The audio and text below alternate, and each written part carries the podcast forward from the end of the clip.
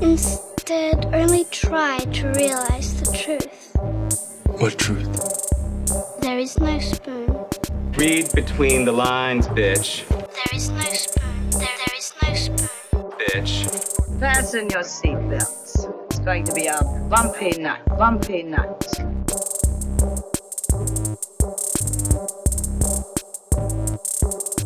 Saludos amigas y amigos, yo soy Mario Alegre Femenías Y yo soy Rosa Colón. y esto es Desmenuzando. En el episodio de hoy vamos a estar hablando de la trilogía de Bill and Ted y sus Excellent Adventures Most excellent. desde 1987.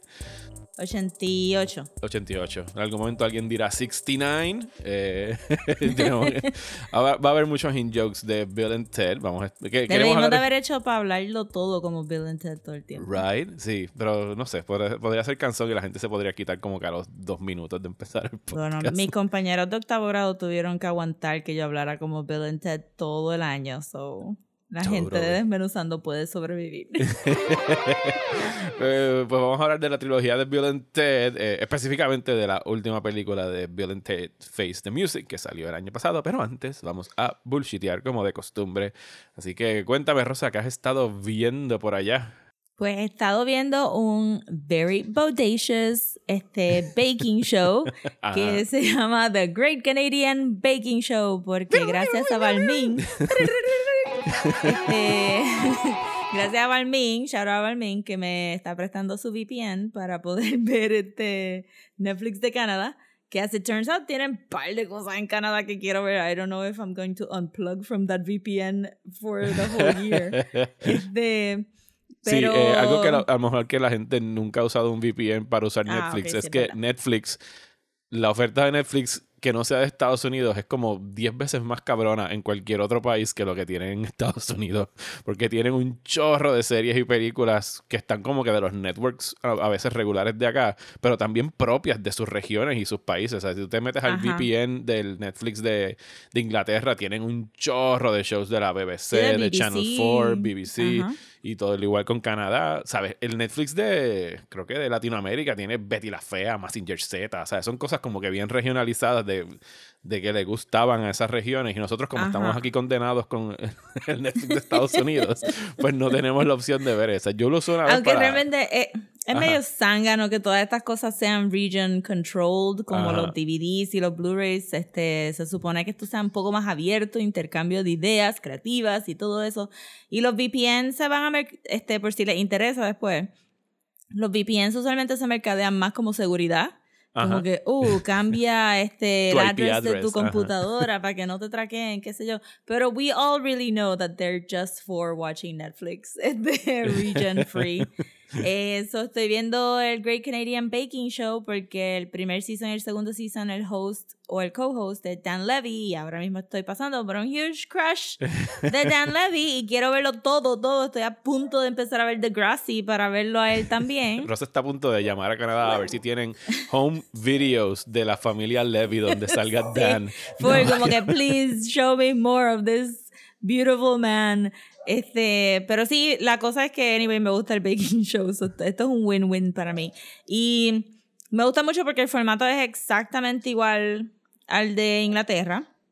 No sé si, si alguno de ustedes llegaron a ver este el failed attempt de traer el show a América y que hicieron como que una Nunca lo versión traté. este nunca lo traté. Una versión era más holiday based eh, porque fue un poco más corto, pero it was alright, pero aquí pues tienen como que el mismo flow plus eh, lo único que yo sé de Canadá realmente es pues donde vive Balmin y este, los libros de Anne of Green Gables.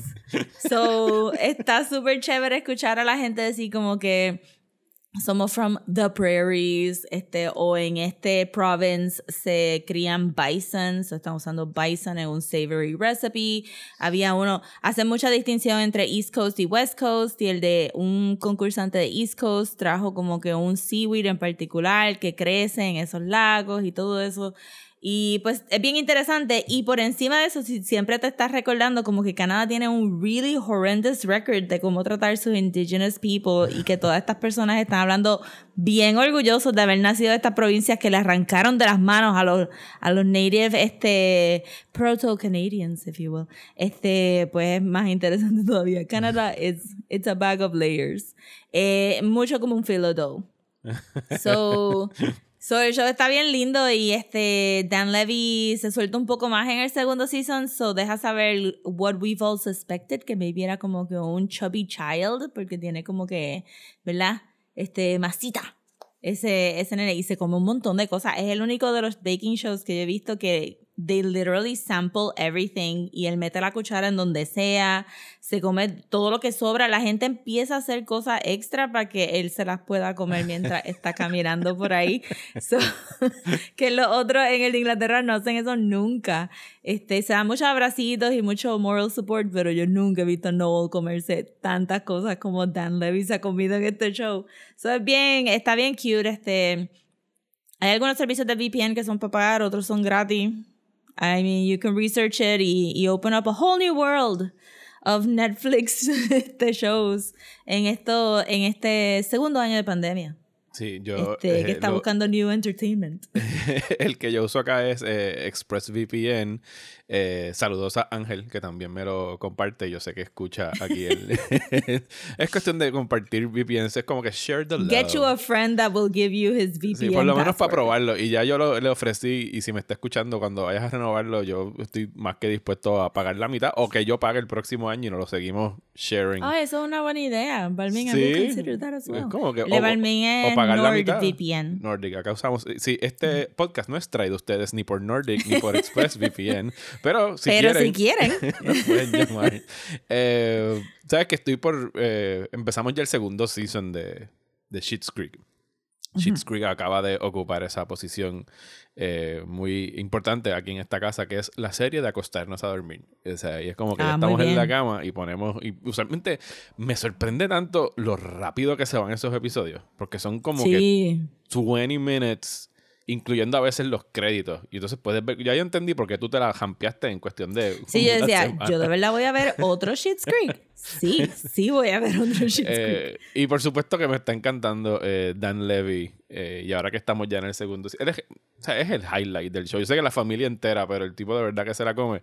Y el otro día como que nos dio por ver, porque ya lo habíamos visto en... ¿Cómo se llama? Happiest, Ho- eh, Happiest Season, Happiest. Holiday. Lo vimos Sí. en Happiest Season, lo estamos viendo en Schitt's Creek.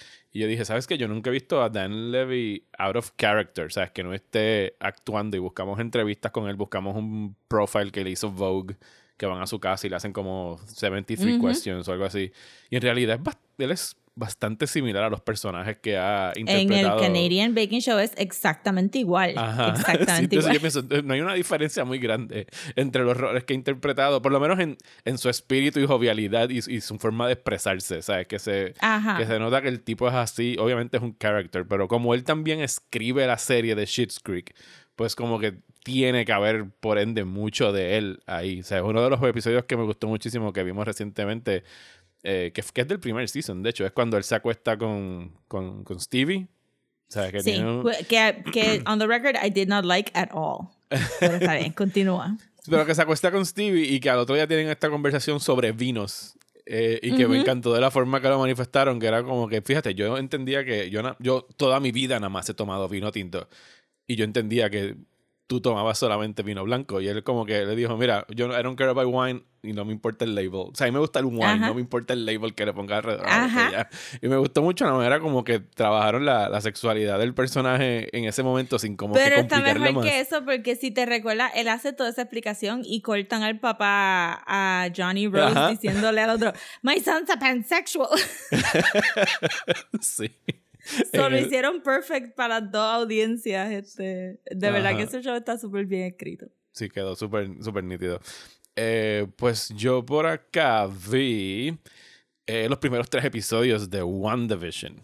eh, que estrenan eh, mañana o posiblemente hoy cuando estén escuchando el podcast, el 15, viernes 15 de enero, es la nueva serie de Marvel con la que de nada más ver estos tres episodios definitivamente parece que es como el Rosetta Stone de lo que va a ser Marvel de aquí para abajo en esta nueva fase post-Endgame, en el sentido de, de todas las ramificaciones que pudiesen salir de esta serie. No voy a tocar nada de spoilers. Eh, ustedes podemos hacerlo la semana que viene si quieren, si ya Rosa los ha visto. Eh, pero... ¿Soltaron los tres de cantazo, tú crees? ¿O van a hacerlo No, uno? mañana van a soltar dos. Y entonces la semana Ah, que viene ok. sale el tercero y entiendo que después van a seguir semana a semana. O sea que yo voy a haber visto uno más de lo que ustedes van a poder ver mañana. Y honestamente pienso que debieron haber tirado ese tercer episodio junto a los otros dos. Porque es como que el primer, son, son nueve episodios en total. O sería que es como, es como el primer tercio. O sea, es como el opening act de, de la historia. Y yo creo que hace falta ese tercer episodio. eh, pero lo que, o sea, ya que no voy a entrar en spoilers, ya saben más o menos la premisa, han visto los cortos, es WandaVision, es como que está tomando todas estas eras de la televisión estadounidense y tienen a Wanda y a Vision eh, atrapados, entre comillas, en este mundo y no sabemos cómo ni por qué, porque sabemos que Vision murió en Infinity War, o sea que tampoco te- entendemos cómo es que él regresa. Pero para no entrar en los plot details, y no es que haya mucho plot hasta ahora, porque en realidad cada episodio funciona como, por ejemplo, el primero, pues está riffing on I Love Lucy, y el segundo es Bewitched, y el tercero es alguna serie de los 60s que no es Brady Bunch, pero más o menos en esa línea.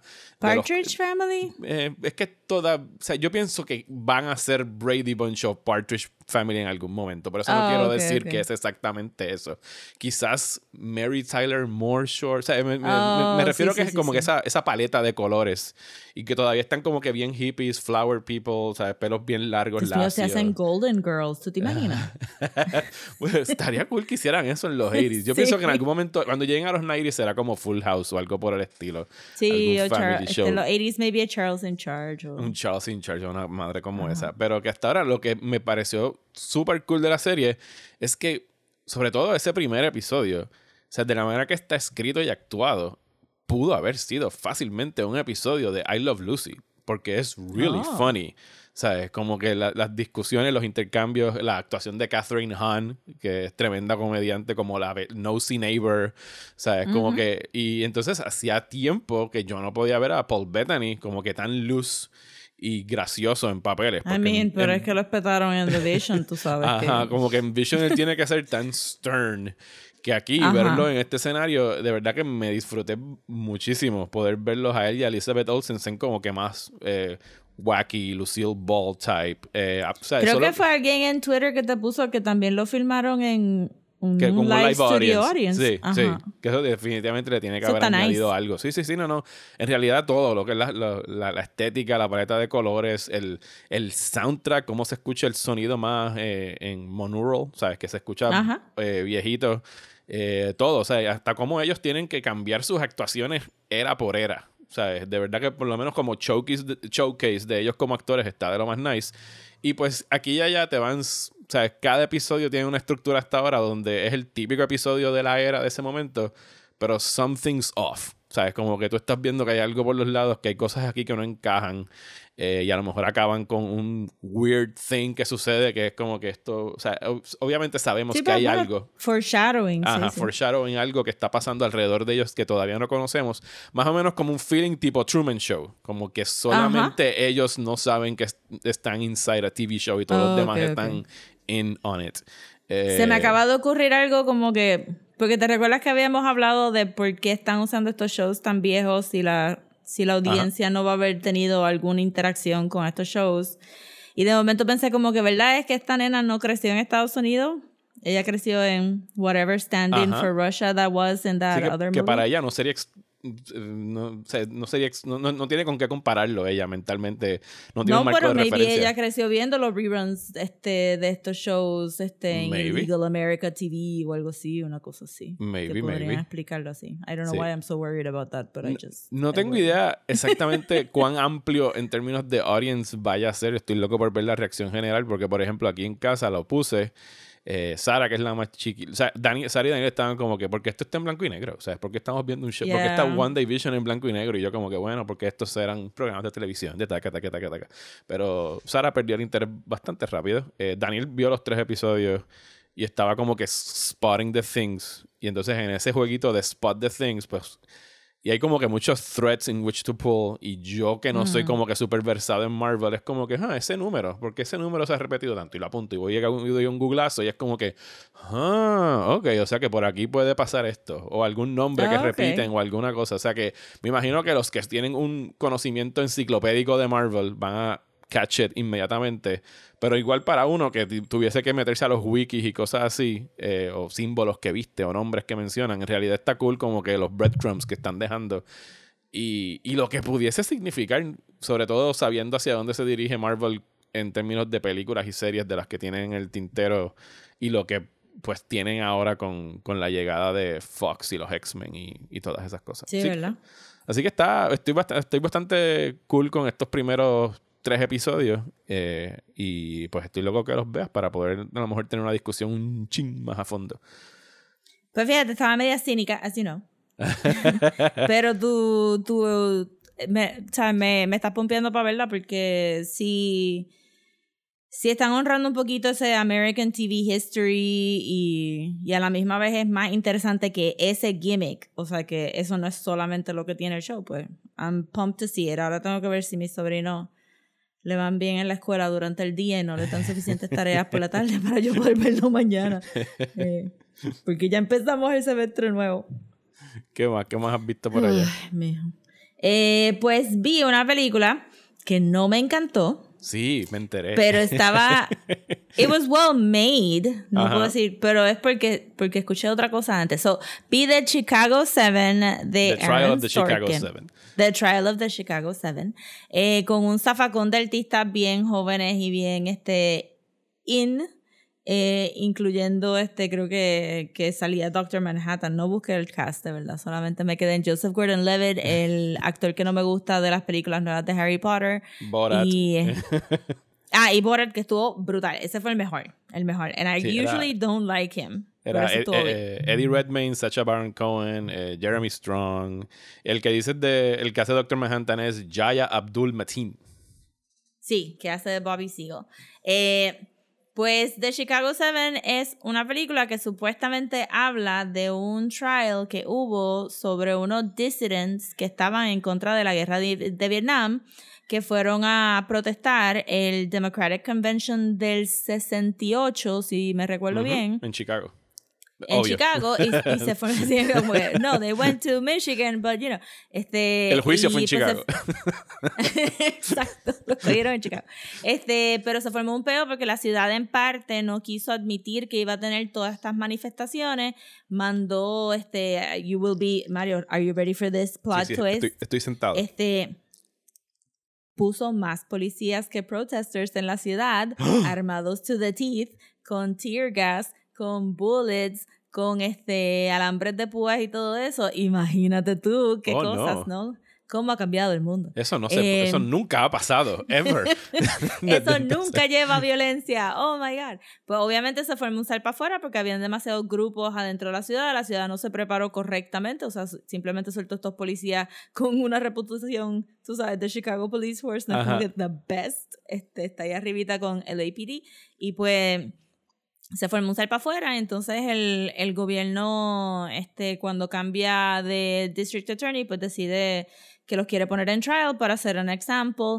Y la película te trata de vender esta idea de que están todos estos radicales que tienen estas ideologías bien diferentes adentro de la, de la izquierda, estoy diciendo entre comillas izquierda, porque Aaron Sorkin no, no sabe.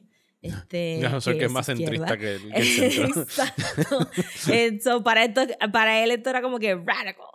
Este, y pues los pone básicamente Y que de hecho hay una discusión interesante de, de verdad, de los personajes de verdadera izquierda en Ajá. la película sobre, o sea, si irte muy a la izquierda o tenías que tirar más para el centro. Y eso esta parte está súper cool en esa crazy, discusión. pero Ajá. mira, esta película. La cosa es que, que, pues, es de eso es que se trata la película y el trial duró muchísimo tiempo y fue un sham y era un political trial y se sabía desde el principio, pero estaban tratando de, de tirarle la toalla a ellos como que ustedes fueron los que causaron todo el caos que hubo en Chicago ese weekend. Eh, y yo llego a esta película porque estoy escuchando este podcast que se llama The Dollop. eh, que está súper bueno y es, la premisa es que hablan de US History y son dos comediantes, pero uno tiene toda la información y, y se la cuenta al otro y el otro reacciona y riffs on it y hace un montón de cositas este, fun. Pues el que usualmente hace la historia, él es bien izquierda y él vio la película y se molestó mucho con cómo trataron al personaje de Abby Hoffman. Y él hizo tres podcasts de toda la vida de Abby Hoffman, que es el personaje que hace Sasha Baron Cohen, que lo hace espectacular. Para mí, él se robó la película. Pero obviamente Aaron Sorkin lo odia porque era el más izquierda. Eh, sí, Aaron Sorkin so- hubiese estado del lado del personaje de Eddie Redmayne en, en la película. Y se nota a leguas que Eddie Redmayne es el stand-in para Aaron Sorkin de bendito pobre niño que tiene que ser, que no puede aguantar sus pasiones y que, y que tiene que explotar porque... uh, y estos malditos Unidos, hippies so y nos van a estar asociando con los hippies por Ajá, y décadas. ustedes lo, ustedes Son lo los su los pelús, los malditos pelús. Full, eso es toda la película. Eh, pero sin entrar mucho en la vida de Abby Hoffman, que está super fascinating. El Y súper triste and- también, ¿verdad? Él, Eh, él muere- sí, él se acaba suicida, ¿verdad? suicidando y Ajá. es un drogadicto. Sí, se, sí, este, desmejora porque pues, ¿qué le pasa a los hippies del counterculture después de que se dan cuenta que no, no efectuaron cambio, tú sabes? Como que se chocan con los 70 y con Reagan en los 80, y then whatever. Ajá, Como sí, que como no. que sí, botaste tu vida, básicamente es lo que te... Ajá, o, ajá. o no se te dio lo que tú que pensabas. Pues fuera de, de la vida de Abby Hoffman, que está súper fascinating, el trial de por sí él lo presenta de una manera bien diferente a lo que pasó de verdad, porque la realidad es que todos, todas las personas que culparon eh, por, el, por el caos de Chicago estaban, y hasta el abogado también, estaban claros que esto era un political trial y que desde el día uno no se podía tomar en serio. So, Abby no fue el único que hizo stunts en el courtroom hasta, hasta, este, hasta el personaje de Eddie Redmayne estaba haciendo cosas para, para sacar el juez de onda porque sabían que esto no era un trial de verdad y que y sí fue Abby que se dio cuenta que él tenía que exploit el trial para tratar de, de llevar el mensaje del counterculture so en la película te enseñan a él haciendo estos stand-ups a lo el, el, uno de los role models de él era Lenny Bruce, que Ujú. era como que este, ¿verdad? Stand-up comedian slash spoken word person que, que, que lo censuraron tanto que, que, que también tuvo una vida súper triste y pues Sí, porque él hacía malo. esta... Ajá, porque hablaba malo, imagínate tú, muchacho. Este, pues Abby Hoffman estaba así en ese viaje y también porque lo, co- lo cogieron a él por, por ponerse una t-shirt de una camisa de la bandera y tú no te podías hacer esas cosas antes. Y, y pues él hacía, esa, él hacía esos stand-ups para cobrar dinero para pagarle a la defensa. So, todo el mundo estaba beneficiándose de esto y realmente me pareció que, el- que el trial en la vida real era mucho más interesante de lo que Aaron Sorkin puso ahí. Pero lo que me voló la mente, y spoilers para este momento, I'm sorry you guys, because really, vean esto por pure curiosity, porque es que a menos que ustedes sean bien pro Estados Unidos, you're not gonna get through this movie. Este, al final, la escena bien patriótica de, de. The Trial of the Chicago Seven, que se para este nene, este Eddie, Eddie Redmayne se para. Se para y le arranca la lista de los nombres de los muertos de Vietnam al, al amigo que lo estaba recopilando, which I thought was rude in and of itself, pero se la quita y empieza a leerlo así como su, su, su último farewell antes de irse para la cárcel y todo el mundo se para y todo el mundo se aplaude. Ah. And the Y music que- swells. Ajá, y, de- y la, mus- la música fue lo que me sacó completa de onda. Era como que, vete por el carajo, that's not the point of this trial. El punto era que ellos estaban bien en contra de la guerra y había un grupo pacifista y había un grupo de izquierdita. Había... Y entonces, en la vida real, eh, el, el personaje, el líder de los pacifistas es el que lo lee. El señor mayor que, que ha salido en American Horror Story. Eh, no, el, no el abogado, tú dices, no es Mark Rylance. No, el señor mayor que tenía la familia, que era el pacifista, que Aaron Sorkin lo castiga obligándolo a tirarle David, un puño al David policía. Dillinger, es el personaje. David Dellinger. Ajá. Ajá. Pues Del- Dellinger nunca le da un puño a un policía, este, según la información que yo busqué. Ajá. Eso, pero Aaron Sorkin really goes out of his way to prove to you that pacifism does not work. y que everybody, tú sabes, este, resorts to violence. Eh, pero Dellinger es el que lo lee y Abby Hoffman puso una bandera de Estados Unidos y una bandera de Viet Cong en la mesa y estaban leyendo los nombres de americanos que se habían muerto y de vietnamitas que se habían muerto porque el punto es anti-guerra, anti esta guerra. Eh, y la película te lo vende como que este momento de America has this potential, but they have to get over these flaws y, Y, y, y era como que, como que bien surreal habiendo venido de, de escuchar la vida de Albie Hoffman primero y ver esta película. So it just really blew my mind. Este, pero a la misma, a la misma vez la película se deja ver un poco si no te importa tanto la historia de lo que pasó de verdad. Eh, porque tiene, tiene unas técnicas que me gustaron ahí. Me gustó cómo hizo el montage de, de setting up the history, de, de pues como que fulano habló y lo mataron, fulano habló y lo mataron. Ahora mismo no me recuerdo si Malcolm X estaba en ese montage que... Entiendo que, bueno, por lo menos el personaje de, de Yara ah, lo, lo menciona en algún momento. Ajá, lo pero no salió en el montage de setting, Mm, ¿verdad? no recuerdo, Aaron la vi ya hace tiempito. porque- sí, Aaron Sorkin, I know. Y entonces, este, y pues como presenta a los Black Panthers y, y cómo, cómo hizo un punto de que Bobby Seagull no era parte de ese Chicago 7, con él hubiera sido un Chicago 8, pero él no estuvo ahí tanto tiempo. Ahora, lo que me pareció a mí, que también no me gustó de la película, fue que eh, Bobby Seagull, eh, cuando está hablando, porque, ok, y ya con esto voy a parar el Ajá. rant de la película, pero Bobby Seagull lo pusieron ahí, porque, y en la película lo dicen, para hacer que el grupo se diera más threatening y traer a los Black Panthers into the fold. Pero Bobby Seagull dio un speech de cuatro horas y se fue de Chicago, él no estuvo ni ahí en el weekend, so estaba colado. La cosa es que él tenía un abogado y el abogado tuvo que ir al hospital y el, el Bobby Seagull no quería que el mismo abogado de los Chicago Seven lo representara porque entonces parecía que era parte del grupo, era obvio. Y el juez lo estuvo chavando todo el tiempo con esa cosa. La cosa es que él decide este, represent himself y como era bien outspoken y el juez no lo quería dejar este, hablar y, y legalmente no tenía representación y el juez seguía insistiendo que fuera representado por el abogado que estaba más cerca de él, lo amarran Ajá, y lo amordazan. a la silla y lo Mm. amordazan. Y en la película te dicen, te lo ponen como que este, todo el mundo estuvo disgusted. Disgusted immediately cuando salió de, del torture room del Chicago Police. Pero en la vida real él estuvo tres días así en el Ajá. trial. Sí, aquí te lo ponen Tres como que fue un- una tarde. Inmediato, como que, ugh, ugh, disgusted with this racism. Este, y entonces te- te- en la vida real estuvo tres días así antes de que el judge por fin dijera que, que, que, que él no era parte del Chicago 7, pero como quiera lo cogió por contempt of court y este, por los otros cargos que él tenía que después resultó que eran embuste. Pero tres días esa gente se sentó al lado de ese hombre tratando de respirar a través de la mordaza y en la película era como que hasta... Entonces, coger a Joseph Gordon-Levitt para el DA, what a manipulation of our feelings. Este, el como el que- DA with a conscience. Y que parecía que tenía 13 años, nunca se ha visto tan joven.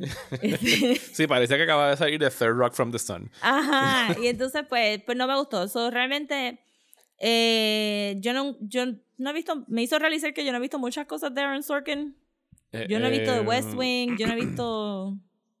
yo nada más he visto The Newsroom, The Newsroom, Sports Night, Social Network, ¿las has No. visto? Sí, esa la vi, pero como que no... Molly's Game fue la primera que él dirigió, que creo que está en Mm. Netflix con Jessica Chastain. Tampoco la he visto. ¿Cuál? Eh, eh, Molly's Game con Jessica Chastain. ah, tampoco, que tampoco. es sobre no he visto un- nada de él y, una y mujer para que hace a- con Poker Empire. Mm. No, pues no la he visto tampoco. Y pues como que me pareció que tiene un style bastante friendly y engaging para el subject. Porque Ah, bueno, tuviste, tuviste A Few Good Men, maybe. Uf, hace tiempo. O sea, él también. Él escribió A Few Good Men, él la escribió. No, Eso, that makes Sí, so porque much por eso es que esta era como que era como que el comeback de, de Aaron Sorkin al courtroom, porque él se hizo famoso con ese libreto de, de A Few Good Men. Ah, eso De- de hace hecho, él- tanto sentido. Él nada más, o sea, él, Ar- Aaron Sorkin explota en televisión, o sea, en Sports Night, en, sí, en, él hizo, en Newsroom yo he eh, escuchado The West mixed Wing. reviews. Newsroom es como que, sobre todo si alguien viene de medios, yo tuve issues con esa serie porque era como que... También. Sí, porque era, además de... Y Aaron Sorkin siempre ha fallado en este lado. Aquí pues se salvó porque no hay mujeres en el trial. Pero él escribiendo mujeres, he's not great. Eh, Eso es pero lo que, yo había que- escuchado. pero en. Newsroom el problema era que él estaba escribiendo sobre hechos periodísticos y era como que esta visión estúpida y utópica porque como era todo in hindsight era como que no así es que los medios debieron haber reaccionado a este evento noticioso que de verdad pasó. Y era como que cabrón así no es que funciona el periodismo, ¿sabes? Tú- Sí, esto o- parecería... es absurdo. Es como que no. Ah, claro, en el best case scenario, pues tú podías prever todo y después de que pasó, tú dices, ah, coño, de verdad debimos haber hecho esto. Y entonces él escribió el libreto. Es como que, ah, entonces debimos haber hecho esto. Pues sí, claro, claro que te va a quedar brindando. Y era para despotricar ahí contra la Pues- prensa y toda la madre. Lo que estás diciendo podría aplicar a esta película full, como que, ah, después de que sé todo, pues puedo re- regresar para atrás y esto, así estas personas debieron de haber reaccionado, porque realmente no, es más historical fiction que un... Sí, ¿no? Y él mismo lo admite. Eh, yo, o sea, humble brag, yo tuve, pude entrevistar a Aaron Sorkin el año pasado. Yo le pregunté Uh. sobre, sobre los outbursts del juez y las cosas que hayan pasado, que cuánto de verdad había salido de los transcripts de la corte versus lo que él tuvo libertad creativa para hacer. Y él dijo que los transcripts de ese trial eran de miles y miles de páginas porque duró meses. Sí. Y que sí, que, la, o sea, la- que con algunos casos en específico que mencionó, como eh, algunos outbursts en específicos del juez, eh, mucha- había mucha libertad creativa de parte de él para escribir el libreto, porque no había, o sea, según él no había Se otra manera de hacerlo, pero, pero sí. Yo dije, yo te contrataría inmediatamente a Sacha Baron Cohen para una biografía de Abby Hoffman y me olvidaría de, de of the Chicago. Sacha Baron Cohen es tremendo actor. Lo que pasa es que todo el mundo, mucha gente lo, como que lo pone así como que ah, el tipo de Borat, pero él ha probado que, que- que tiene el talento. De hecho, yo creo que él puede fácilmente llevarse una nominación aquí de Best Supporting Actor. Por, de, verdad que trabajo. se roba todas las escenas que está. Se las roba completitas, completitas. So, sí, yo diría como que si les gusta Aaron Sorkin, véanla. Si no, busquen información del actual trial y después véanla para que se rían un poquito con el, los outbursts de patriotismo extraño Sí. en medio de la Yo, película. yo te mencioné que si querías ver la antítesis de The Trial of the Chicago Seven, y, te lo, y lo menciono aquí por si no lo han visto los que nos están escuchando, busquen Mangrove en Amazon Prime, que es parte de las cinco películas de la antología que se llama Small Axe, que ahí está Lovers Rock, que yo la puse como la mejor del año y en algún momento la mencionamos aquí en el podcast, Sí. pero so- so- las películas son individuales, las pueden ver incluso hasta en desorden.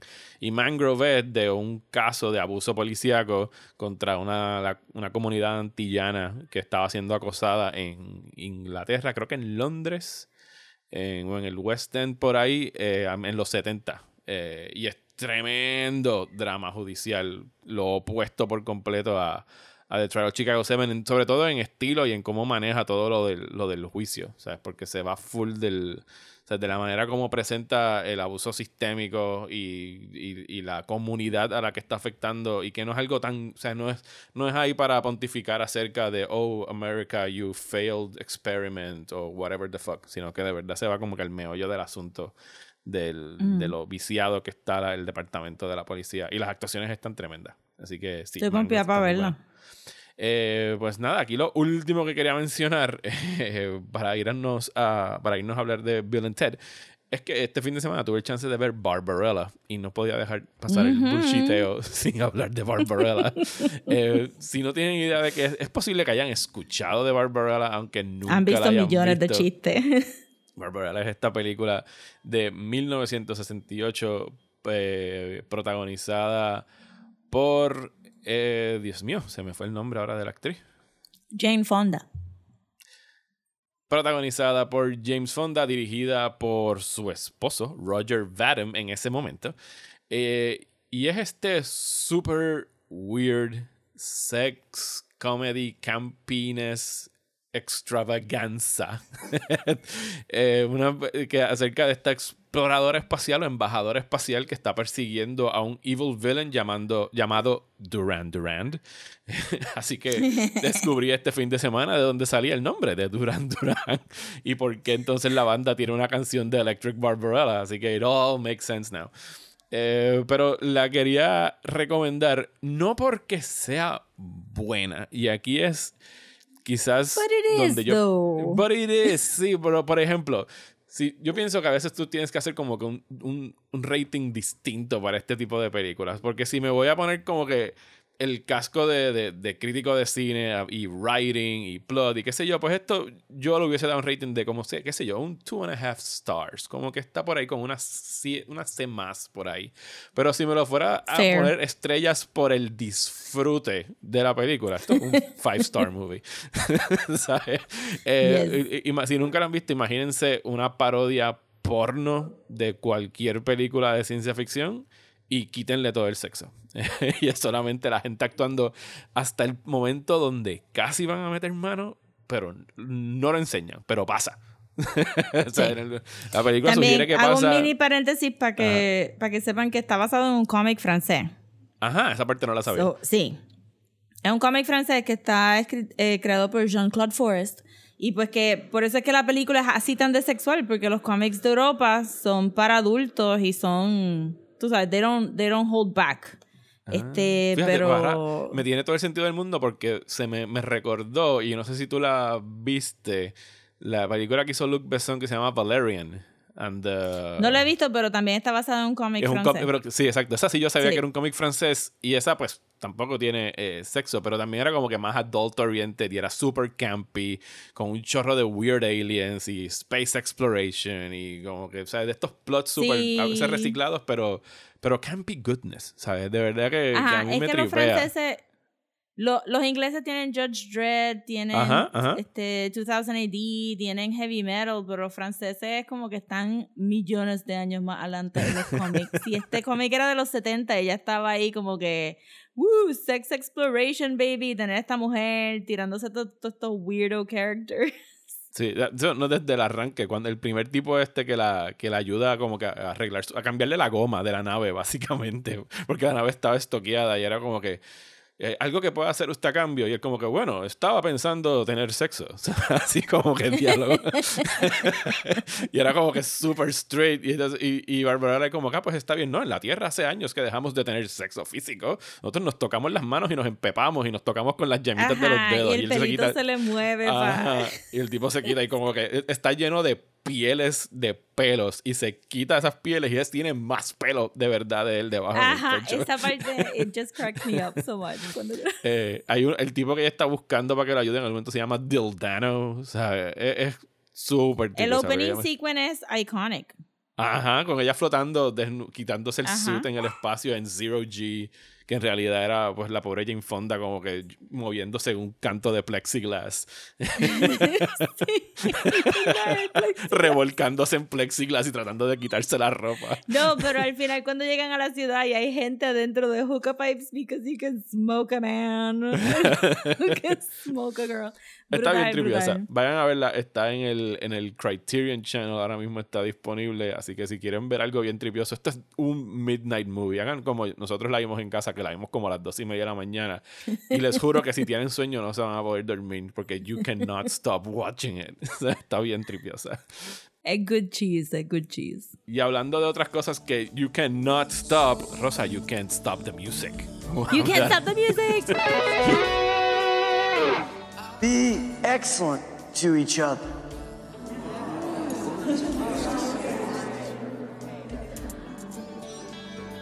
Party on, dudes! Good one, dude.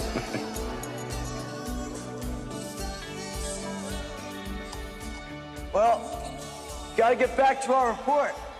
Yeah, we take you with us, but it's a history report, not a future report.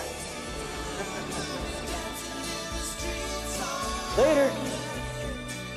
Later. Let's get back and do our report. Good idea. Pues yo no sé tú, pero yo recuerdo claramente en la primera vez que yo vi Bill and Ted's Excellent Adventure, como que tengo que haberle alquilado en algún blockbuster, aunque yo creo que Blockbuster todavía no había abierto porque era 88. Eh, pero del, olvídate, del video de la comunidad que estaba cerquita de Sí, casa. el video de la comunidad. Eh, y yo vi esta película tantas veces de, de chamaquito. Porque yo pienso que es imposible tú no enamorarte de Bill and Ted inmediatamente que los ves. Es absurdo. Yo no me recuerdo muy bien. Sí, tuvo que haber sido videoclub o una de nosotros teníamos cable, pero me recuerdo full que, que en octavo grado yo estaba hablando como Bill and Ted todo el tiempo y tú te recuerdas que el elemental que nosotros fuimos nos hacían hacer todas esas carpetas y todos esos folders. Ajá, los, los Este- Trapper Keepers. Ajá, exacto. Yo tenía scrolled en todos mis folders, Most Triumphant, Bodacious. Yo estuve hablando como un este white dude de California por todo ese año. Y, y Keanu Reeves era el stand-up. O sea, le tengo mucho cariño a Alex Winter.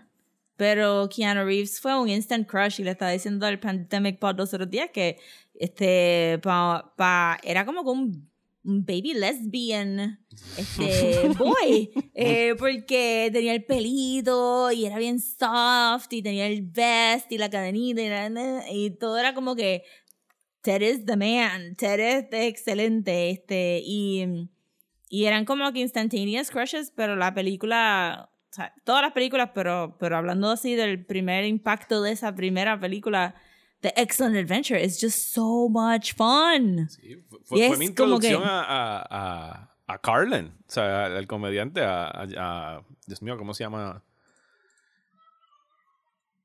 El que hace de Rufus, George Carlin. O sea, fue mi introducción a George Carlin. Ajá, desde George Carlin. Yo no sabía quién era George. Yo tampoco, por eso digo que fue mi introducción. y de ahí pa- porque cuando a los dos o tres años ya tú, no, un par de años después empiezas a ver como que. O, o la- creo que la próxima vez que yo vi a George Carlin, eh, la próxima vez que lo vi fue en Dogma con Kevin Smith. Y todavía como que uno no sabía que este, este tipo era este brillante stand-up Ok. comedian de, de las pasadas décadas. Así que fue como que muchas introducciones al mismo tiempo. Y, y volviendo a ver Bill Ted, era como. O sea, es, Wayne's World no ocurre sin Bill and Ted. Ah, ¿sabes? full, full. ¿Sabes? Porque son como que el- lo- lo- los los California dudes. O sea, como que ellos fueron los que capturaron ese, precisamente esa cultura y esa manera de expresarse. Sí, yo estaba pensando como que, why do I like this movie so much? Porque este era una cultura que yo no, I don't subscribe to it porque ellos son high class California dudes, como que los papás tenían chavos para votar. Eh, y la idea de que, de que todo el mundo depende de estos dos white dudes en aprender instrumentos y hacer la canción que va a unificar el mundo. Eh, hoy en día sería laughable, como que, claro que no. Este, pero son tan charming y me gusta, ¿sabes? Hay muchos key elements de los personajes de ellos que, que hacen que sean tan timeless y tan cute y es, son non-threatening, son super courteous, no son douchebags, no son dude bros. Este, la amistad de ellos es tan bonita, es como que se quieren tanto. son- son tan courteous y tan buenos que cuando en Bogus Journey hacen como que estos evil Bill and Ted tampoco son evil. Son a little bit messier. o sea, es como que pues yo me voy a dar dos cervezas. Uh, o sea, era como que lo más malo que podían Ajá, hacer. wow. Este, pues el plot de la primera película es, es bien sencillo. Este, ellos tienen que pasar su history class Ajá. para poder convertirse en Wild Stallions y para hacer la canción que va a unificar el mundo. Y pues, obvio que si tienes un time machine, lo que tú vas a hacer es un oral presentation trayendo a todas estas personas: Napoleón, Joan of Arc, Genghis Khan, Eh, Socrates. Socrates, because you're dust Ajá. in the wind. este. Eh, Lincoln y, y Lincoln. y Sigmund Freud. ¿Quién más? Y Sigmund Freud. Y Beethoven. Y entonces- Be- ah, bueno, pero Beethoven es que Ah, Beethoven Be- se escapa Beethoven, por ahí. course, Ajá, Beethoven se les Beethoven. escapa. Sí, y entonces pues shenanigans ensue y pero a mí lo más que me gustó es la manera que ellos te explican el time travel y cómo ellos inmediatamente para ser medio brutito, God bless, Este they figure it out y figure out los loopholes tan rápido y es bien icónico y yo creo que ninguna otra película ha podido hacerlo de tener el, lo- los asides de dude we have to remember to put this again for the other uses that are coming y qué sé yo y, y es una manera bien inteligente de bregar con el linear time que, que Doctor Manhattan y The Invisibles nos trataron de explicar tanto pero Bill and Ted lo hicieron de una manera tan linda. Es como que siempre va a haber un loop de Bill and Ted este, corriendo, teniendo estas aventuras. Y obviamente tú tienes que setearle a los otros lo que tú necesitas en el futuro. And it immediately happened. Como que Bill, tienes que recordarme, decirme a mí mismo que tengo que traer estas cosas y ponerlas aquí para que él mí mismo lo venga a encontrar después en este sitio. Y inmediatamente pasaba, porque of Ajá, course. Porque así funciona el tiempo. Este, y pues este, siempre me gustó mucho esa película. Y cuando salió Bogus Journey, eh, creo que they noticed what they had en términos de comedia and they just amped it up and, y Y no se, pero no se repiten, pero no se repiten, que eso es bien no, raro de no esas se comedias. repiten. O sea, no es como que pues vamos otra nueva. vez a Travel in Time, sino aquí es como que se van más metafísicos y es como que death. Ajá, y entonces they go to hell y tienen los robots y tienen los evil people y pues introducen a really famous Station. Ajá, y Death. Este, También tenemos a, a a William Sadler como como que- Death. Death, que es iconic, que después yo no podía bregar con ver ese actor en ningún otro lado. Ellos salen de Shawshank Redemption y yo, no, tú eres Death. Eh, no, se repiten en Bogus Journey. No. Y traen cosas diferentes y, pues, y personajes diferentes y, y la película se ve... O sea, la primera se ve como una película fun Ujú. y cool. La segunda se ve como que we just really like hanging out with each other y nos inventamos este really crazy movie y, y, y se ven so happy. They look so happy to be working together. Eh, y la segunda también trae un style change porque Alex Winter ya se estaba entrando un poquito más a los practical effects, este makeup effects y, y yo creo que entre medio fue que tuvo el show ese de Idiot Box en MTV o no creo sé si que después. Creo que sí, porque aquella fue 88 y esta no sale hasta el 91, que salió después. Y obviamente ellos tienen que haberse montado en la ola de MTV para esa época, cuando MTV no soqueaba. Eh, que tenían buenos programas y ponían music videos. Y yo tengo que confesar, yo no había visto Bogus Journey hasta el año pasado. I know, Porque I know. cuando venía Face the Music, yo es como que, ok, ya, se me acabó el tiempo, tengo que ver Bogus Journey. Y, y no sé por qué nunca la vi. Eh, porque Maybe availability. Yo no me recuerdo que la vi en el cine. Yo no, yo no vi ninguna de estas películas en el cine. Yo tampoco. Y lamentablemente tampoco vi esta tercera en, en el cine. Lo hubiese hecho felizmente. COVID. Eh, pero, pero que esta segunda me, me sorprendió mucho el hecho de que para ser una se- secuela de esa época, donde usualmente las secuelas eran como que, ok, pues aquello que hiciste, vuelve y hazlo y vete a otra época eh, a, a buscar otra gente en el timeline y whatever, sino como que se van bien eh, metafísicos con la muerte y, y- y todo eso. El, el hecho de cómo no, no, des- no es que están desaturando sino la película, sino que desaturan ellos mismos sus colores y se ponen un poco de make-up para que se vean más grises, ¿sabes?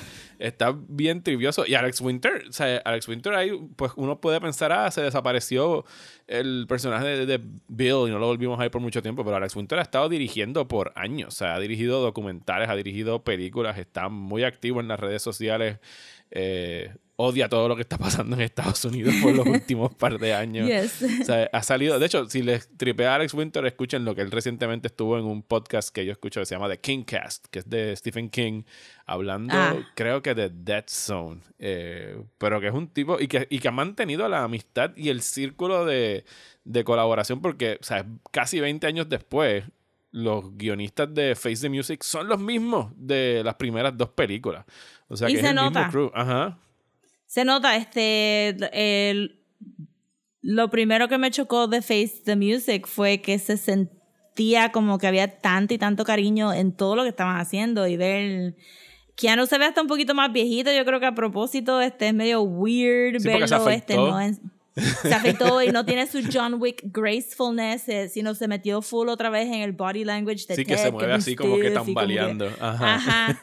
Este, y verlo, verlos a ellos y que la peli, este, ya entrando pues a Face the Music, que, que fuera de verdad de la amistad de ellos perdurando tanto tiempo. eh, al punto de que pues obviamente todavía hablan en plural con sus esposas y todo eso. Este, me gustó mucho y también eh, me chocó que el plot girara alrededor de, you know, you're slated for something and something and sometimes that's not gonna happen. Ajá. Sí, Y y, que ellos ellos han tratando- vivido toda su vida pensando que ellos iban a escribir esta gran canción y ya tienen sus cincuenta y pico de años y no Ajá, han hecho no- nada con lo que se supone que o estaban sea, han hecho destinados a cosas, hacer. pero no han llegado. Ajá. Este, pero obviamente, y la película really goes out of their way para hacerte entender que ellos han tenido un really good life. Ujú. Lo que pasa es que ese that very important thing that they were supposed to do eh, no, no les ha salido. Y, y en, en, en parte eso está en el testamento de pues, las hijas de ellos dos, que se nota que son como que really beautiful, well-rounded este, children, que han crecido con, con el mismo sense of wonderment de los papás, al punto de que o sea, obviamente tienen los mismos manerismos y tienen las mismas cositas. Y por supuesto ¿Y que lo qué? único que hicieron fue intercambiarse nombres y llamarlas en Claro, pero es que- Theodora mucha y Wil- Wilhelmina. Wilhelmina, porque en la segunda en Bogus Journey todo el mundo se quejó de esto, todos los anti-girl characters de las películas se quejaron de que al final de Bogus Journey ellos introducen a sus babies como este es Baby Bill y Baby Ted. Ajá. Este, y la película gracefully sidestep that con este, pues sí, ella se llama Theodora, pero decimos Ted y aquí ella se llama Wilhelmina y le decimos Bill, es como que no importa. Le dicen Bill o Billy, Eh, que como Ajá, le- y Billy. Es la lo mismo.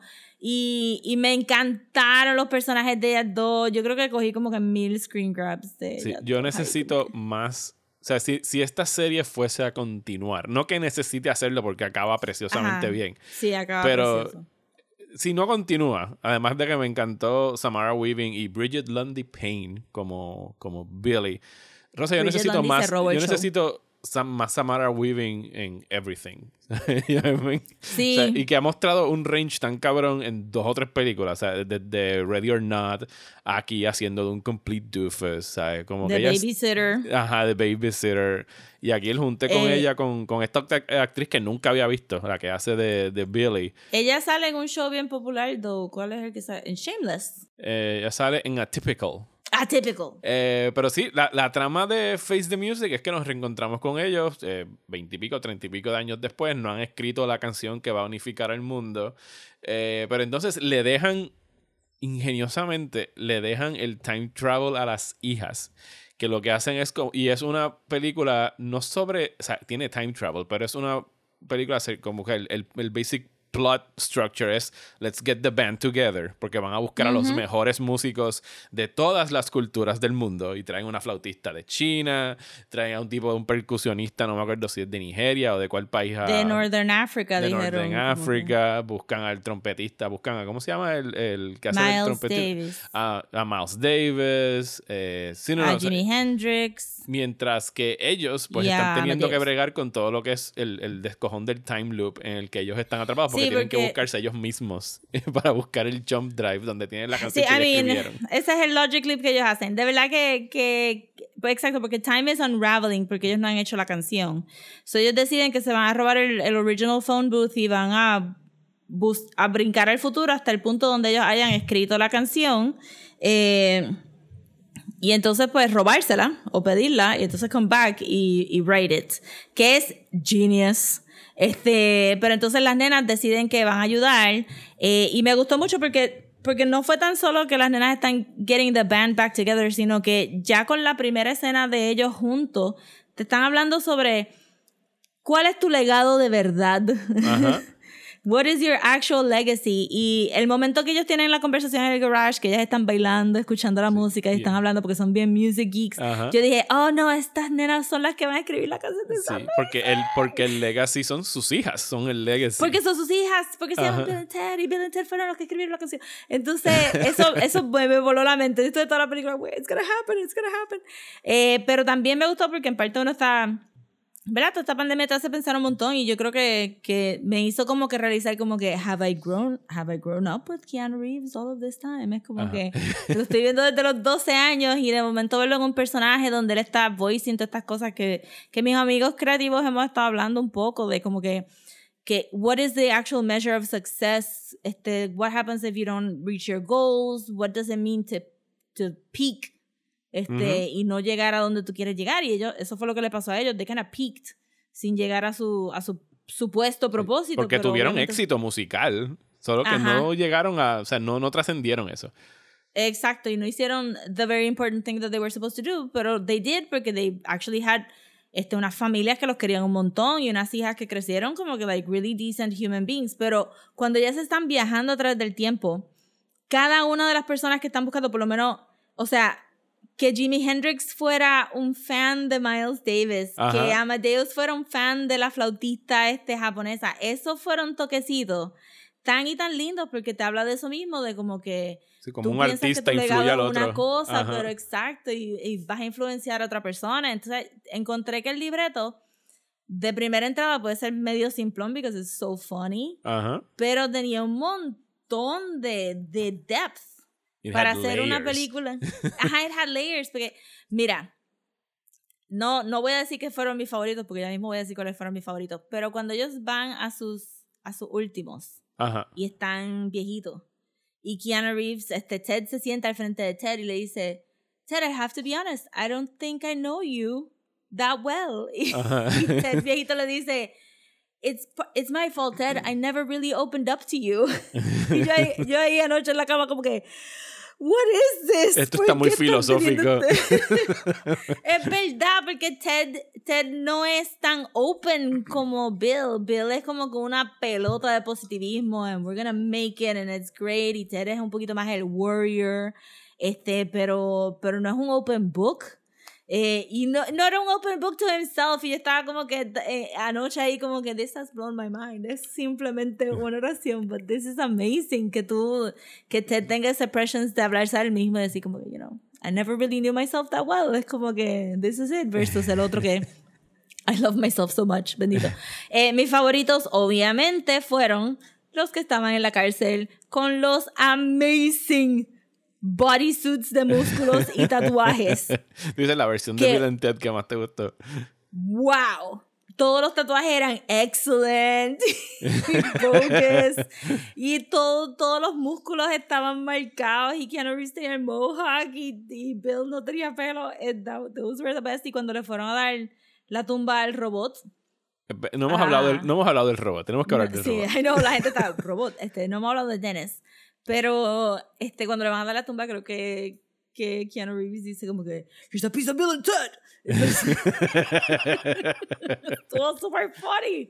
Este, de verdad que estaban, todos los, todos los iterations de ellos estaban funny, pero el visual de ellos tan jacked up y con tatuaje fue hilarious. Sí, tenemos que hablar Este, de. el robot está de- hilarious Sí, también. es Anthony Carrigan, que él sale en Barry, eh, como, como Dennis Caleb McCoy, que es el Terminator. No, él es el actor que tiene alopecia o algo así. el Ajá, que, ajá. Él hace de Sass en Gotham. Ese es él. Él ha hecho.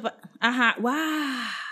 Él es No lo Anthony, busqué anoche. Anthony Carrigan. Sí, porque es que el suit este blanco que parece que parece, Sí, sí. parece un Terminator que produjeron en Apple. Parece algo el de Dragon Ball también. era que También, sí, parece parece- Freeza. Se parece a Ajá. Freeza, es verdad. Eh, es, es- en, en esencia, es el Terminator que mandan del futuro para detener a Violent Ted. Y una vez volvemos a. Caemos en esto de que estas películas son tan bonachonas y tan cool que el Terminator acaba uniéndose al equipo porque no. He can't Claro. terminate them. y entonces, como Porque que. se siente tan mal que he terminated their Ajá. daughters. Y, y descubre algo sobre sí mismo y, y aprende que le gusta bailar. Y, y- y esta película llegó en un momento el año pasado tan oportuno, porque esta es una película que iba a estrenar, de hecho, la íbamos, nosotros íbamos a dedicarle un mes a Bill and Ted, yo creo, el año Sí. pasado en agosto. Eh, Universal eh, decidió eh, mandarla a streaming y a los cines simultáneamente. La dieron en, en drive-ins, la dieron. Tú, tú podías escoger cómo verla eh, versus otros estudios que insistían en que solamente podías ver sus películas en el cine. Eh, y yo creo que les, les salió bien la jugada en, en términos económicos y que era una película que después de, en aquel momento, cuatro o qué sé yo cuántos meses de encierro, solamente, llamamos para el año, eh, Violente llega con este mensaje sobre unidad, sobre amor, sobre legado, sobre hacer las cosas bien con estos dos personajes que son dos panes de Dios. ¿sabes? Ajá. Y, y yo me acuerdo haberla visto y era como que yo no puedo entender a nadie que no esté en su casa o en el cine o whatever viendo esto ahora mismo y no se sienta como que recibió un bálsamo después de toda Ajá. esta mierda. Porque la No, película... de verdad que sí. Este, él me- y, y al final, o, o sea, porque, qué sé yo, yo he vivido todo este tiempo no sabiendo cuál era la canción que ellos tocaban. Ajá. Eh, eso no era un misterio que tenía que necesariamente contestarse, pero la idea de que ellos wanted to get together, make a movie about getting a band together and about getting people together. Y que hayan esperado music. 20 años para hacerlo, porque tú dices, bueno. Ajá, y, Y que fue en respuesta más que- bien a los fans exigiendo como que por favor hagan una tercera, porque esto llevan sí. años de que lo van a hacer, no lo van a hacer, lo van a hacer, no lo van a hacer, no pudimos ahora, se pudo ahora, y de repente esto cae justo en una pandemia al estreno. Y el hecho de que ellos mismos hayan salido en, en redes sociales, o sea, los actores Keanu Reeves y Alex Winter, y es como que no, queremos que la vean, las vamos a tirar aquí para que ustedes la puedan ver en sus casas y qué sé yo. Era como, No, que, y, y era como si de verdad es que Bill Ted estuvieran sacando la película en la pandemia. o sea, los Ajá, personajes de Bill exacto, exacto. No, y, y, y está de verdad, de verdad que es una cosa tan linda porque todos los actores se metieron 100% de nuevo, hasta la esposa. Ajá. Estaba como que, ¿what? y, este, y las nenas este, hicieron tan buen trabajo y Ah, este, no hemos hablado, pero yo tuve que buscar información de esto. También sale Kid Cudi. Ajá. Y es un rapero. As himself. As himself. Entonces, yo no sabía quién era, eh, pero le mencioné al Pandemic Pod, que, que escuchan más música que yo, le dije, mira, por si acaso, aquí sale Kid Cudi. Eh, pero el running joke de que él sabe sobre time travel y time perception y, y reality es aparentemente increíblemente on brand para este rapero. Se lo trajeron sabiendo que él, él, que podían capitalizar de que él rapea de estas cosas así bien Ajá. esotéricas y pues él es el que resuelve casi toda la película. sí, que estaba Y que in las on the nenas- joke. Ajá, y que las nenas se entendieran con él también, como que, oh, no, what you're talking about is a perception of blah, blah, blah, blah, blah. Y, y este, ver a Keanu Reeves decir como que, I'm sorry, Kid Cudi, uh, we- don't have any time to... it- Me pareció bien gracioso y bien knowing y, y estuvo bien chulita, la verdad que me... me me pareció que sería una buena película para point to de decir, this is how you make nostalgia right, este tú traes personajes nuevos aún en la última, but they all make sense y todo el mundo colabora porque las esposas usualmente estaban siempre un poquito echadas para el lado, pero en este tienen un poquito más de role, las nenas están bien chulas, eh, los músicos que cogen son bien a propósito. Este, para traer un poquito más de diversidad a toda esta situación y, y el mensaje al final queda bien chévere sin olvidarte de, de las otras películas y de verdad que es como que, sabes, que a little bit of a masterclass de cómo tú cerrar algo que was kind of silly, que maybe ellos se preguntaron, how did this get so famous? Sí, y, no, y, que, y que Este. está a tono con el resto de la serie, porque Violent Entero, ahí donde tú la ves, incluso haciéndose en los 80, ¿sabes? No, nunca estaba, o sea, no era una película, o sea, cuando ellos presentaban la visión del futuro, el futuro siempre fue multicultural y multiétnico, o sea, de, de los líderes que había en el futuro, de los que eran de la música, siempre había por lo menos un personaje negro o una mujer, Ajá. un personaje asiático, si no es, no es de estas películas que ahora tú ves como que no, pues ahora tenemos que atemperarnos a los tiempos, sino que siempre ha sido No, así. no, va, Ajá. ha crecido beautifully con los tiempos. Es, de verdad que me gustó un montón y, y es bien emotiva. Y todo el mundo, realmente todo el mundo se roba el show. Todavía, todavía, todavía me volaba la cabeza ver a Keanu sin la barbita y verse un poquito más viejito. verdad Sí, cuando se afeita. oh es como God, que, Keanu. oh, por eso es que no se afeita, para Keanu, verse más no. joven. Sí, sí, no perdón, porque sí, porque de verdad corriendo tan stiff también era como que Keanu, you're Neo, you're John, what are you doing? que él siempre, Este, Keanu, Keanu es siempre ha corrido funny porque yo creo que él es medio sambo. Y yo creo que es. eh, Ay, mira, es tan grande. Ajá. Y Yo también si es un big log. Manejar ¿sabes? Todas esas piernas debe ser un problema. Él se mueve un poquito como si fuera el Frankenstein Monster cuando se Ajá, está porque moviendo. hello, es inmenso. Eso es como que he looks very big todo el tiempo. Pero Este, y nada. aquí, aquí también, porque Alex Winter se ve bien chiquitito. pero, pero sí, bless Keanu, bless Alex Winter. Sí. Y esto es un perfect, perfect trilogy. Sí. Antes de cerrar, pues para los fun facts, porque le estaba diciendo a Mario que cuando estaba haciendo el artecito para este episodio, este, tuve que escribir las palabras Bill and, las aventuras de Bill and Ted. Ajá. Y de momento me vino un Ratatouille flashback así a que había habido una serie animada eh, por un tiempo, este, un Saturday morning cartoon de, de Bill and Ted, y pues eh, que yo creo que yo vi y que eran las voces de ellos. So they actually sat down to record these things, que me pareció bien cute.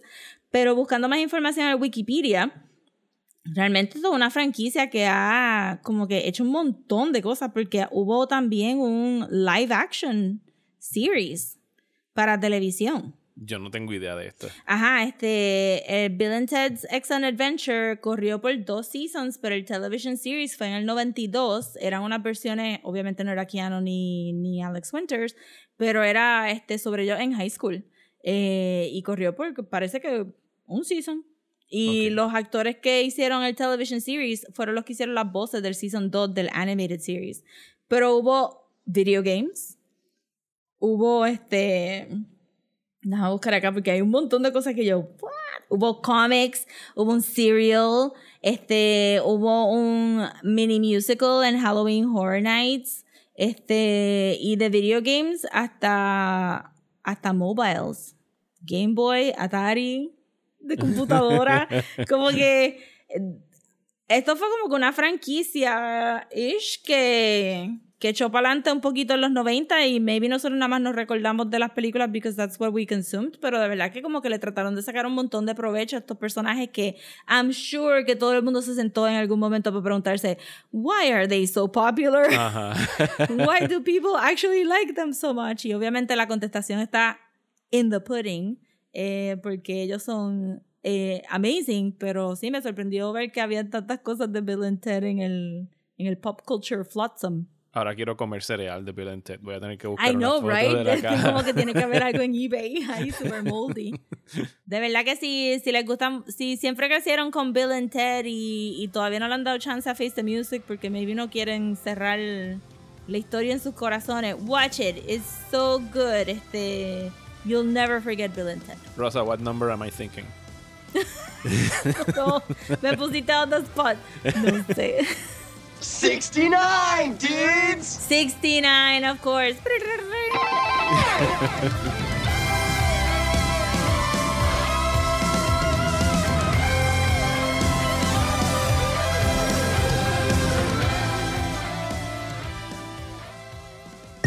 ¿Estás bien cansado de los programas de política aburridos? Pues trata Radio Independencia, un podcast de política, derecho y todo lo que se nos ocurra desde el independentismo boricua, donde Andrés González y Adriana Gutiérrez discuten temas de actualidad y temas históricos con algunas de las figuras más importantes del independentismo y la izquierda puertorriqueña. Suscríbete a Radio Independencia en tu aplicación de podcast favorita y en nuestro canal de YouTube. Únete ya. Y hasta aquí este episodio de Desmenuzando. Muchísimas gracias por escucharnos. Y si quieren escuchar más sobre time travel, pero de una manera muchísimo más rebuscada y torpe, los invitamos a que vayan a nuestro Patreon en patreon.com slash desmenuzando, donde eh, vamos a estar sacando un episodio sobre Tenet, la película de Christopher Nolan que pudo haber aprendido mucho de la simpleza con la que Bill y Ted explican time travel. Así Que que sí, que. pueden ir a nuestro Patreon y suscribirse con un dólar o cinco dólares al mes y les vamos a estar muy muy agradecidos por su apoyo. Eh, regresamos la semana que viene aquí en el main podcast para hablar de qué Rosa. Vamos a hablar de Wonder Woman Earth 1, eh, volumen 1 y volumen 2, por Grant Morrison y Yannick Paquette. Yes, así que eso lo vamos a tener la semana que viene. El volumen 3 sale este año. Así que posiblemente tengamos como que un mini episodio o por lo menos un mini segmento. Un bullshiteo o algo Un así. bullshiteo en el 2021 para seguir hablando de, de ese cómic. Así que el cómic está disponible en Comixology. Si no pueden como que buscar por ahí por el underground del internet. a ver si por ejemplo por ahí lo tienen. Eh, porque vamos a estar hablando de ese cómic eh, la semana que viene. Así que muchísimas gracias por escuchar. Rosa, ¿dónde nos pueden seguir en las redes sociales? Nos pueden seguir en Instagram como at desmenuzando, en Twitter y Facebook como at desmenuza- desmenuzandopod y si nos quieren mandar un email lo pueden mandar a desmenuzando el podcast a gmail.com. A mí me consiguen como Mario Alegre en Twitter e Instagram. Y a mí me consiguen como at Comics en Instagram, Twitter y Facebook. Eso es todo por hoy. Hasta la semana que viene en Desmenuzando. Be excellent to each other and party on, dude. Party on. All we are is dust in the wind, dude.